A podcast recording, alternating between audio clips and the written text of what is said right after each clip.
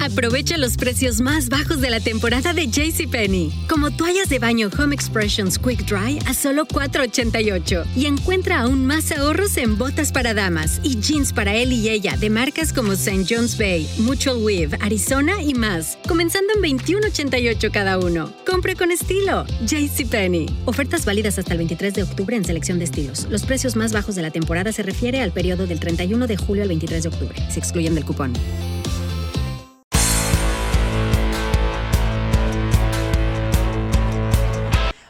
Amigos, ¿cómo están? Yo soy Gaby. Y yo soy Poncho. Y como cada semana nos vamos a terapear de finanzas. El día de hoy vamos a platicar acerca de los mitos que tenemos como colectivo popular acerca de temas financieros. Sí, eh, hay una, bueno, en nuestra experiencia hay una serie de frases o mitos que muy seguido nos repiten y tratamos de recopilar los más comunes. O sea, cada vez que tenemos una serie de finanzas personales, o muy seguido nos dicen al menos una de esas frases por sesión. Entonces, pues, si es tan repetitivo es porque a lo mejor la verdad se asoma por ahí o por qué será, pero no sé, o sea, hay como ciertas ideas muy clavadas en el colectivo. Exactamente, y bueno, si están aquí es porque vieron el título y seguro o estuvieron en contra o estuvieron de acuerdo, no importa, pero... O les dio morbo, ¿no? O sea, eso sí Ajá, a ver qué dicen estos. Exactamente. El título fue el negocio de las aseguradoras es no pagar. Sí. Y aquí pues ya es el primer mitote, o sea, ese es un mito gigantesco, no porque estemos en el sector, sino porque literal nos consta, para que no lo sepan, eh, estudiamos actuaría los dos y por allá anduvimos en una de las aseguradoras más importantes. Ahora, no estamos diciendo que no, o sea, que no haya casos. Que no haya casos y que no haya pasado, pero el real negocio de las aseguradoras no es no pagar. Si ese fuera el negocio, o sea, si eso fuera un negocio, pues no sería legal, ¿no? O sea, digo, estaría muy complicado que, te dejaran, pues, hacer fraudes o cosas así, ¿no? Sí, de hecho, eh, bueno, en, en contraargumento una vez alguien que se me aferró mucho a esa idea, eh, le pregunté, oye, ¿tú quién crees que consume más seguros? ¿La gente rica o la gente pobre? Y me dijo, como que se sacó de onda y me dice, no, pues la gente rica. Entonces me estás diciendo que la gente rica se beneficia de que las aseguradoras no paguen y ya fin del argumento, ¿no? Porque realmente la gente que confía o que tiene mayor estabilidad financiera usualmente son grandes consumidores de seguros. Ahora, nosotros les decía que pues tuvimos dentro de una aseguradora muy grande y es sorprendente cuando ya estás dentro cuáles son los verdaderos lugares de utilidad de la empresa. Gaby de hecho fue la era más era más técnica. Ay, no me digas niña, pero hay que hay que empezar partiendo de cuál es la base de una aseguradora. Eh, ya no funciona tan nada más así, pero la base de una aseguradora es se llama mutualidad. Y eso significa que el dinero que pagamos todos sirve para pagarle a los que les pasa algo, ¿no? O sea, los, las, por ejemplo, en gastos médicos, las personas que pagamos una póliza de gastos médicos y somos sanas, ese dinero va a pagarle los, las enfermedades a la gente que ya no está sana. Básicamente ese es el concepto. Ahora, que se gana dinero y que pues, tiene que ser negocio, o sea, digo, yo creo que a ninguno de nosotros pondría un negocio para no ganar, o sea, digo, no sé, a lo mejor ustedes sí lo harían por beneficencia, pero la verdad yo soy muy, este, ¿cómo, cómo, cómo se, ambiciosa, no sé cómo se le llama, pero no lo haría yo. Sí, no. Y entonces con ese concepto de, de la mutualidad que les platica Gaby, hay que entender que ese es como, como el inicio de las aseguradoras. Pero después descubrieron que el tema más bien pasa por el producto financiero que tienen de que todos paguemos nuestras primas. Y entonces, una, o sea, algo muy importante es como, a ver, yo tengo mi dinero o tengo el dinero para estar pagando los siniestros, pero también tengo una cosa que se llaman reservas. Esas reservas invertidas de forma correcta y regulada permite que tengan una utilidad muy importante. Básicamente lo que les quiso decir Poncho con todos esos términos tan complicados que son prima y siniestro y bla, bla, bla, bla, bla, bla, es que el dinero que todos pagamos en nuestro seguro se invierte. Se invierte así como tú invertirías, bueno, de una forma más profesional. no, en CETES, ¿no? Este... Ajá, o sea, sí en CETES más en otras cosas. Y las aseguradoras ganan un porcentaje también de esa inversión. ¿No? O sea, realmente no ganan de no pagar, ganan de administrar tu dinero. ¿no? Para administrar el riesgo, tal cual. Entonces, de esa idea que, que pues está muy clavada que, las aseguradoras no pagan, eh, salimos, sacamos otras más opciones de cosas que nos decimos a nosotros mismos o decimos, pues porque así somos. ¿no? Como un pretexto o, o como una, digamos que autorización para justificar por qué no he hecho tal cosa en mi vida o por qué desconfío en tal cosa, ¿no? Como- Ahora, vamos a insistir, no es que no vaya no es que no haya casos que sí, pero aquí tratamos de enlistar cosas que en la mayoría de los casos no es realidad. Sí, exactamente. O sea, eh, y es importante insistir en el, en el punto pasado. Sabemos que hay casos que eran correctos y no se pagaron. Pero no es porque sea el negocio de la aseguradora, es porque hubo un mal analista o no hubo un asesoramiento adecuado o X, ¿no? O sea, al final del día hay una situación que no permitió el pago. Eso, pero en general no es eso. Entonces, Exacto. vamos a empezar con... Ahora, el, el- el- este a mí me encanta porque todos lo hemos utilizado, siempre es nuestro consuelo, es el pretexto más lindo para no conseguir muchas cosas financieramente. Y es, ahorraré cuando gane más. Y todos hemos ganado más y a veces seguimos ganando más y no ahorramos. Sí, ahí este. Bueno, a mí me, me gusta mucho el tema de, de- Hay un término ñoño, ¿no? Que se llama economía conductual. Y a mí, yo, yo he tratado de leer como mucho al respecto y me gusta bastante el tema. Y este, este de verdad está probado en economías de primer mundo, ¿eh? No crean que nada. O sea, de hecho, los estudios ni son de México, para pronto. Para que no nos digan, ay, es que México ganamos mal. Sí, pero también los que ganan bien lo dicen. Exactamente. eh, eh, generalmente son estudios en Europa y en Estados Unidos que son economías de primer mundo. Y no, no, pues es que ellos ganan en dólares y ya tienen la vida resuelta. Claro que no. Y claro que los problemas de ahorro se trasladan de población a población. Digo, a lo mejor ellos tienen un poco más de avance, pero eh, en general lo que vemos o lo que está estudiado es que la gente se acostumbra al nuevo salario a los tres meses. Es decir, si tú ganabas 10 y te gastabas tus 10 con 0 centavos porque no dejabas nada en tu quincena, cuando ganes 20, a los 3 meses es muy probable que te gastes 20 exactamente. Y además te vas a acostumbrar a ese nuevo estilo de vida y vas a seguir con los mismos hábitos buenos o malos que traías cuando ganabas 10. Esto está literalmente probado científicamente.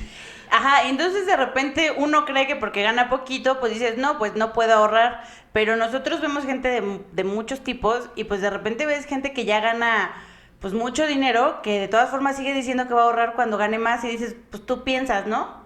Pues pero ¿qué es ganar más? ¿No? O sea, Sí. ¿en qué momento ya está esa línea? Y realmente tiene que ver con un tema de hábitos. Lo, por eso lo que se recomienda, si te hacen un incremento de, de sueldo, en ese momento empezar a ahorrar. Porque si no, ese dinero lo vas a empezar a destinar a, me compré un coche nuevo, o ahora me inscribí a un lugar más, este, más nice, a lo mejor de ejercicio, o cualquier cosa. O sea, pretextos o cosas para, para en la que podemos ocupar nuestro ingreso para gastar ahí 800, 1800. Sí, de hecho, siendo más puntual en la recomendación de Gaby, no es cuando tengamos ese incremento empezar a ahorrar, es desde que tengo mi salario actual, empezar a ahorrar un porcentaje. De esa forma, si lo ves como porcentaje, cuando tú ganes más, lo vas a seguir ahorrando de esa forma. Esa es de hecho la recomendación que les digo que, que- que dan en estos estudios, es el tema es que lo hagas con un porcentaje para que tú no tengas que hacer como la resta mental, por así decirlo, de, ay, es que ahora ahorraba mil y ahora ahorro dos mil y todo. Si lo haces de esa forma, vas a ahorrar de con forma consistente. Y entonces ese mitote de ahorraré cuando gane más, de verdad está probado que si hoy no ahorras, no, importa cuánto ganes, cuando ganes más no vas a ahorrar. Tienes que empezar desde, como dice, desde donde estás. Y le- el truco es que empieces con chiquito. O sea, obviamente va a ser un, un tema proporcional a lo que ganes, ¿no? Si tú nada más puedes ahorrar 5 pesos, pues 5 pesos. 5 pesos es mejor que nada y cuando te incrementen, incrementas a 10 y luego a 15 y así como puedas, ¿no? Ahora, pues ese, ese es, es bastante común. Creo que este, el, el que sigue es como medio dividido, creo. O sea, creo que hay dos posturas, ¿no? Que es las deudas son malas. ¿no? Creo que ahí hay como un tema como interesante porque, pues más bien yo como lo veo, como lo pienso, es que hay dos tipos de deudas. Las deudas malas y las deudas buenas. O sea, ese es como mito y no, porque sí hay deudas malas, pero también hay deudas buenas. Sí, sí, sí. Eh, yo conozco gente que, que de mi edad que nunca ha tenido una tarjeta de crédito. porque dice las deudas son malas. Y él está pensando justamente en una tarjeta de crédito, que en esencia sí es medio deuda mala, en base, digamos, como que conceptualmente. Si no la sabes utilizar bien. Exactamente. Entonces él, yo he conocido, yo ya te iba a decir, eh, tal, ¿no? No, no, no. Bueno, Sin qué más. Ajá, sí. iba a decir, es que Gaby, no, yo no fui, ¿no? no yo no fui. No, no, no, fue, fue una persona que, que conocí relativamente cercana y entonces lo que dices, oye, no, es que yo, ¿para qué? ¿Para qué debo?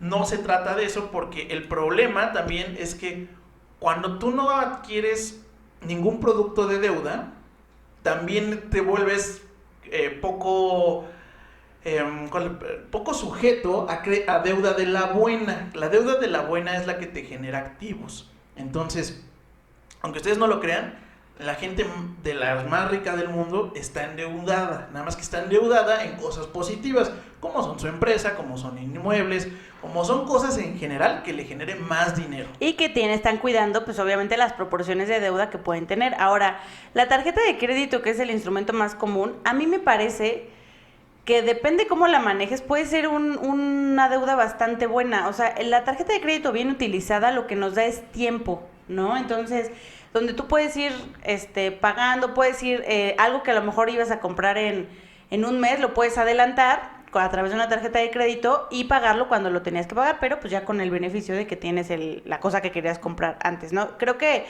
todo depende de cómo se utilicen, por eso es muy importante pues medir qué nivel de deuda es el que puedo tener y qué tipos de deuda o instrumentos de deuda son los que puedo tener, ¿no? Por eso es, ese, ese me gusta porque es algo con lo que vivimos todos, todos sin duda, y creo que siempre todos traemos ese, ese así chip de, pero es bueno o es malo endeudarse. Sí, como acabo de decir, creo que en general, o como para concluir este punto, pues es, la deuda es mala, mal manejada, y para las cosas que no son en general de largo plazo. O sea, poner los chetos a seis meses sin intereses, deuda mala. Este, poner mi a lo mejor amueblar mi primer departamento puede ser una buena... Mi lavadora, por ejemplo, ¿no? Este, mi lavadora, seis meses... Sí, eso es muy razonable, es una cosa que te va a durar 10, 15 años. Ah, bueno, pues está muy bien. O sea, ese tipo de cosas es muy bien. Es el mismo instrumento financiero como instrumento, el tema es que le di de uso. Exacto. Y la que sigue, yo les voy a confesar que yo la le he aplicado también, o sea, esa... O sea, todavía las otras... ¡ah! Pero es así, la de... Yo ya iba a empezar a ahorrar pero me salió un imprevisto. Justo este mes, esta quincena, yo iba a ahorrar. Pero pues que se me poncha la llanta, ya no puedo ahorrar. Sí, también otra, y como dice Gaby, de este sí hemos sido víctimas, yo creo que todos. Eh, a mí algo que me contestan muy seguido es, es que cuando pregunto, oye, ¿traes ahorros? Eh, no, pues es que sí los traía, pero se descompuso el refri. Y pues ya, ahí se acabaron los ahorros, ¿no?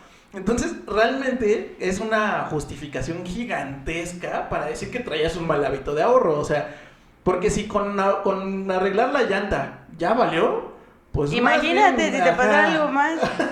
sí, más bien ya traías ahí una deficiencia importante, ¿no? Es, es muy interesante eso. Y Poncho, que, él dice que yo soy ñoña, pero él es mañoño en otras cosas. Es entender por qué hacemos esas cosas que cuando las, las ves de fuera las ves tontas, ¿no? Dices, a ver, o sea, no ahorras porque te se te rompió la llanta, pues se te ponchó la llanta.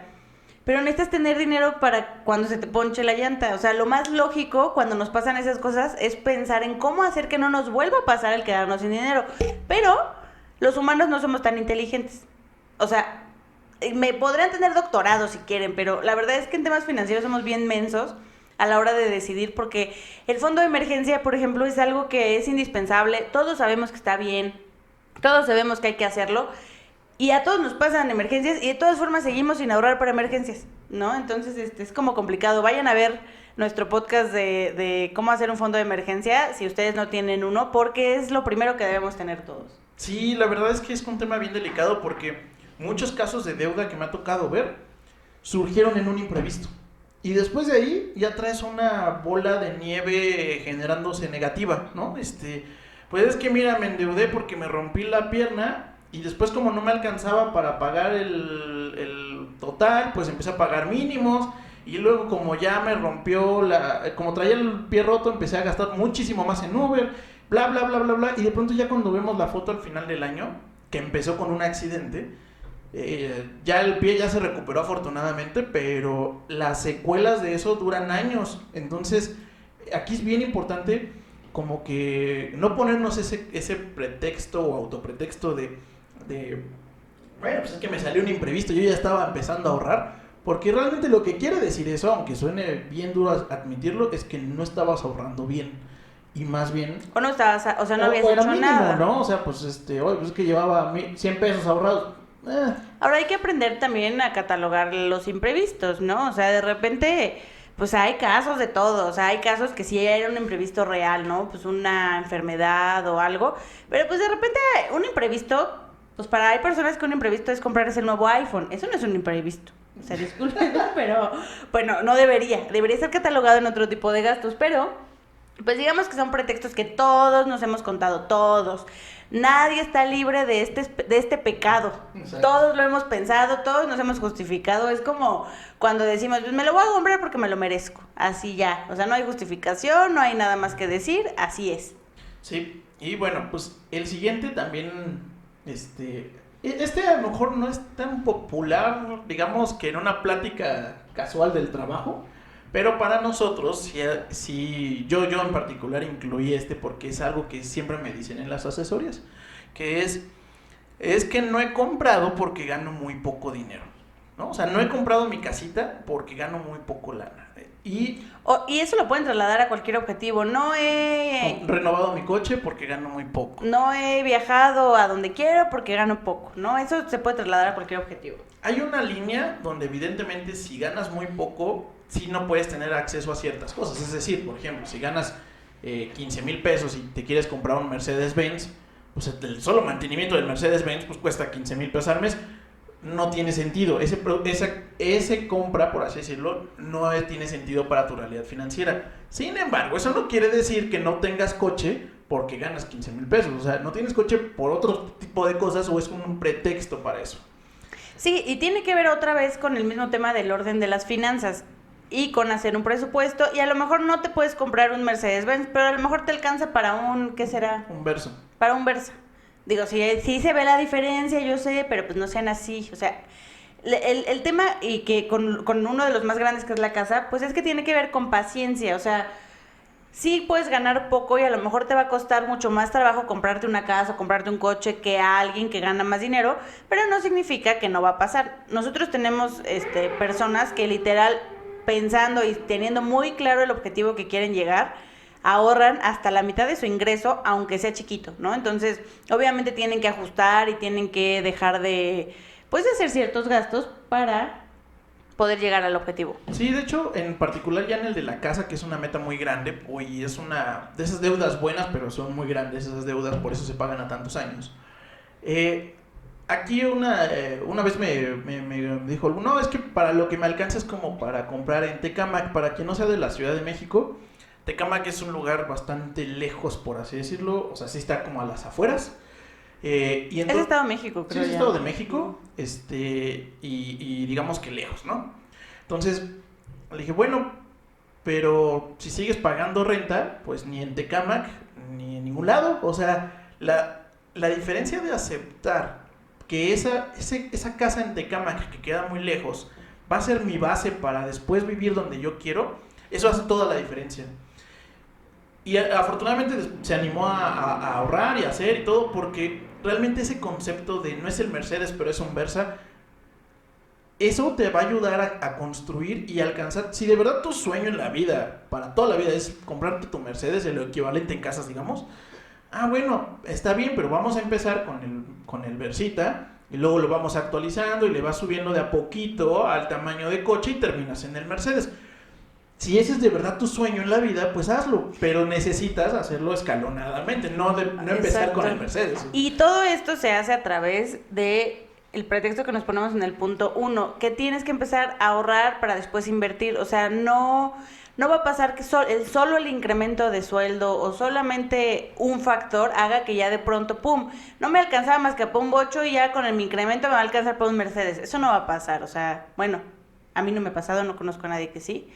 Pero este, es muy importante que, que, se vea que son hábitos de cosas, hábitos de ahorro, para que con ese ahorro puedas invertir y ya la construcción de una inversión o un ahorro ya a 5 años, a 10 años, ya te puede acercar mucho más al objetivo que hoy, ¿no? Pero bueno, ahora, eh, ya el, el, penúltimo que traemos aquí, ese sí, no sabemos, eh, ya vemos que hay mucha información en internet, hay muchísimos videos de muchas páginas, como la de Cultura Financiera, Sofía Macías, que pues nos hablan de la importancia que es estar en el buro de crédito y aún así nosotros seguimos diciendo que es malo estar en el buro de crédito. Sí, de hecho la, la expresión es estoy en el buro. O sea, esa es la expresión que textualmente siempre escuchamos y nos dicen, es que estoy en el buro. Y eso se entiende o sea, cuando alguien te dice estoy en el buró, tú en automático sabes que es que algo la regó. Ajá, eh, que no pagó algo. O sea, lo que, lo que él quiso decir cuando dijo estoy en el buró es que no pagó una deuda o que se atrasó mucho en una deuda o algo negativo. Siempre tiene un contexto negativo. La bonita frase es que estoy en el buró o es que está en el buró. Cuando o sea, ya con que nosotros estamos en el, medio y como dice Gaby, eh, pues creemos que ya hay mucha información al respecto. Se nos hace un poco chistosa la, la expresión porque, pues, todo mundo, todo mundo que hemos tenido algún producto financiero, aunque sea el más básico, estamos en el muro. Bueno, de crédito, de crédito, porque la tarjeta de débito no, pero si ya tuviste una tarjeta de crédito, es más, un plan con Telcel o con Movistar, o sea, un plan de celular. justo eso te iba a comentar, que ni siquiera tan solo es, o sea, nada más saqué mi, mi celular, ¿no? Pero en planecito. Ya estoy en, en el buró, o sea, así de básico es estar en el buró. Sí, o sea, estar en el buró, todos, eh, nada más conceptualizando para los que no, no han tenido o no han visto los videos de estas plataformas que les decimos, es que cuando, en automático, el buró de crédito, digamos que es el chismógrafo de las instituciones que te prestan cosas, dinero, un servicio, lo que sea. Entonces, ahí se reporta cómo es que pagas un crédito. Para bien o para mal. Si tú lo pagas bien, también estás en el buró de crédito. La diferencia es que digamos que apareces con un 10 esote. Pero si tú pues no pagaste tu Telcel o le quedaste de ver, así sean 500 pesos, vas a aparecer con un cerote, por decir, ¿no? Si es, es un tema de evaluación de cómo están nuestros créditos con instituciones financieras. Entonces, pues sí, ese es popular. Yo creo que está muy complicado que se quite porque además todos lo entendemos, todos entendemos la frase estoy en el buró como ya la regó, ya se endeudó, ya dejó de pagar, ¿no? Entonces, pues bueno, esa es un mito al final, pero pues bueno, está, yo creo que faltan muchos años para que dejemos de, de, decirlo. A lo mejor ya hay un entendimiento, pero ya está tan en el colectivo esa frase que ya casi casi la va a aceptar la RAE como una pinche frase así. esas, son frases mexicanas, ¿no? Sí. Y bueno, el último que traemos, eh, este también nos lo dicen muy seguido, eh, cuando, sobre todo cuando se analizan, por ejemplo, créditos hipotecarios o deudas a largo plazo que se establecen con, y ahorita viene la frase, los, los bancos se vuelven ricos de cobrarnos intereses. Esta frase también es como, como esa que dijo Gaby hace rato, donde es un poco bastante controversial. ¿Por qué? Pues por supuesto que ganan lana de cobrarnos intereses, o sea, eso no, para nada es un mito, ¿no? O sea... Sí, y yo les preguntaría, a lo mejor le prestan dinero a su mamá sin intereses, pero si ustedes se dedicaran a prestar dinero, ¿lo prestarían sin intereses? Sí, claro, ¿no? Entonces, obviamente, sí es un negocio. Vamos a empezar con que la frase es parcialmente cierta. ¿Por qué? Porque sí, obviamente cobran intereses, obviamente es un negocio. Ahora, pasa un poquito con el tema de las aseguradoras. Eh, el negocio principal de los bancos tampoco son tus intereses. Aunque no lo creas, eso no es lo principal de lo que se mete en dinerito. Exactamente, tienen muchísimos. Los bancos creo que son las instituciones financieras más completas que hay porque tienen puedes endeudarte con ellos, puedes ahorrar con ellos, puedes guardar tu dinero con ellos, puedes hacer muchas cosas con ellos. Ahora, imagínense, las aseguradoras, el ¿cuánta gente conocen que tenga seguros de los de todos, no? ¿Y cuánta gente conocen que tenga al menos una cuenta de banco? Imagínense si la, para las aseguradoras es negocio invertir lo que se paga de seguros, imagínense la cantidad de dinero que administra un banco. El que quieran así, bueno, o sea, el que quieran que estén dentro de los este más medianos grandes. Pero pues imagínense el dinero que capta Bancomer, o sea, la cantidad de millones, el punto ciento que se queden de lo que invierten. Ya, eso es para hacerse millonarios. Bueno, para mí, el, de hecho, lo, lo, explicaba con, un, con una persona con la que asesoré, que me, como que me cuestionó así de, no, claro que sí es negocio, ¿no? Y, a ver, yo no estoy diciendo que no sea negocio, pero ¿cuánta gente eh, usa los meses sin intereses y los usa bien? Eso querría decir, si los bancos solo vivieran de cobrarte los intereses, eso querría decir que tú no fuiste negocio, o sea, que tú no eres negocio en esa en ese compra, por así decirlo. Exactamente. Ah, no, bueno. Lo que tú no ves como usuario es que los meses sin intereses, si cobran intereses, si cobran un... De hecho no son intereses, o sea, lo cobran como porcentaje de la compra. Que no te lo están cobrando a ti es otra cosa. Exactamente, que los absorbe el negocio o el, o el, o el proveedor del servicio, lo que tú quieras. Ah, bueno. Entonces, si tú pones 10 mil pesos a meses sin intereses, lo que está haciendo implícitamente el SAMS, el Sanborns, el, la, el, el producto que tú quieras, el proveedor, el que está dando la promoción, lo que hace es que a él le cobran en promedio como entre el 9 y el 15% por los meses sin intereses a 12 meses. Entonces, si tú cobraste 10, él implícitamente está pagándole al banco 1.500 pesos. Pero eso tú no lo ves implícitamente, ¿no? Sí, de hecho, el, el, uso de tarjetas de crédito tiene, no sé cuánto sea la ganancia que tengan los bancos por tarjeta de crédito, pero seguramente también a los bancos les interesa, yo pienso más, la gente que paga, porque le estoy cobrando al establecimiento y además me están pagando, que te pague el establecimiento, pero el usuario no te pague, ¿no? se endeude por 10 mil pesos, no le pague. ¿Cuánta gente, o sea, seamos sinceros, o sea, de repente dicen, ay, se hacen millonarios los bancos. ¿Cuánta gente no conocemos todos que le quedaron a deber al banco? O sea, sí, cobran mucho interés, pero también hay mucha gente que no les paga. Y también, por ejemplo, también conocí eh, con con esta misma persona, de hecho, no, pues es que yo no le doy de ganar a los bancos porque nada más uso mi tarjeta de débito. Ah, eso, eso crees tú porque a ti, a ti personalmente no te están cobrando nada. Pero cada vez que él pasa la tarjeta de débito, el establecimiento absorbe entre el 1 y el 2% de la compra por compra con tarjeta. O sea, si tú sacas tu clip, cualquiera puede sacar un clip y cobrar con tarjeta de débito crédito. Eso es una chulada. Lo que implícitamente sucede es que cada vez que alguien pasa el plastiquito por el clip, le cobran el 2% al establecimiento. Entonces, aunque seas un usuario de tarjeta de débito, le estás dando de ganar un porcentaje de tu compra total al banco. Y eso es porque pues tener esas plataformas donde se pueda cobrar lo que hoy ya vemos muy simple como pasar una tarjeta, pues tiene una administración, tiene sistemas alrededor, tiene costos que pues alguien tiene que absorber. O sea, la verdad es que nada en esta vida es gratis y lo que les queremos decir con todo esto es que pues no es ni tan ni, ni muy muy ni tan tan. Sí ganan de los intereses, pero también ganan de otras cosas y al final el negocio del banco tiene tantos servicios pues por un tema también pienso yo de diversificación. Claro, ellos no dependen de uno. Eh, ah, pues no, no usaste tu tarjeta, no me importa, te cobro una comisión por tener la tarjeta, por ejemplo. Exacto, o no importa, no tengas una cuenta conmigo, pero vente a un crédito hipotecario conmigo.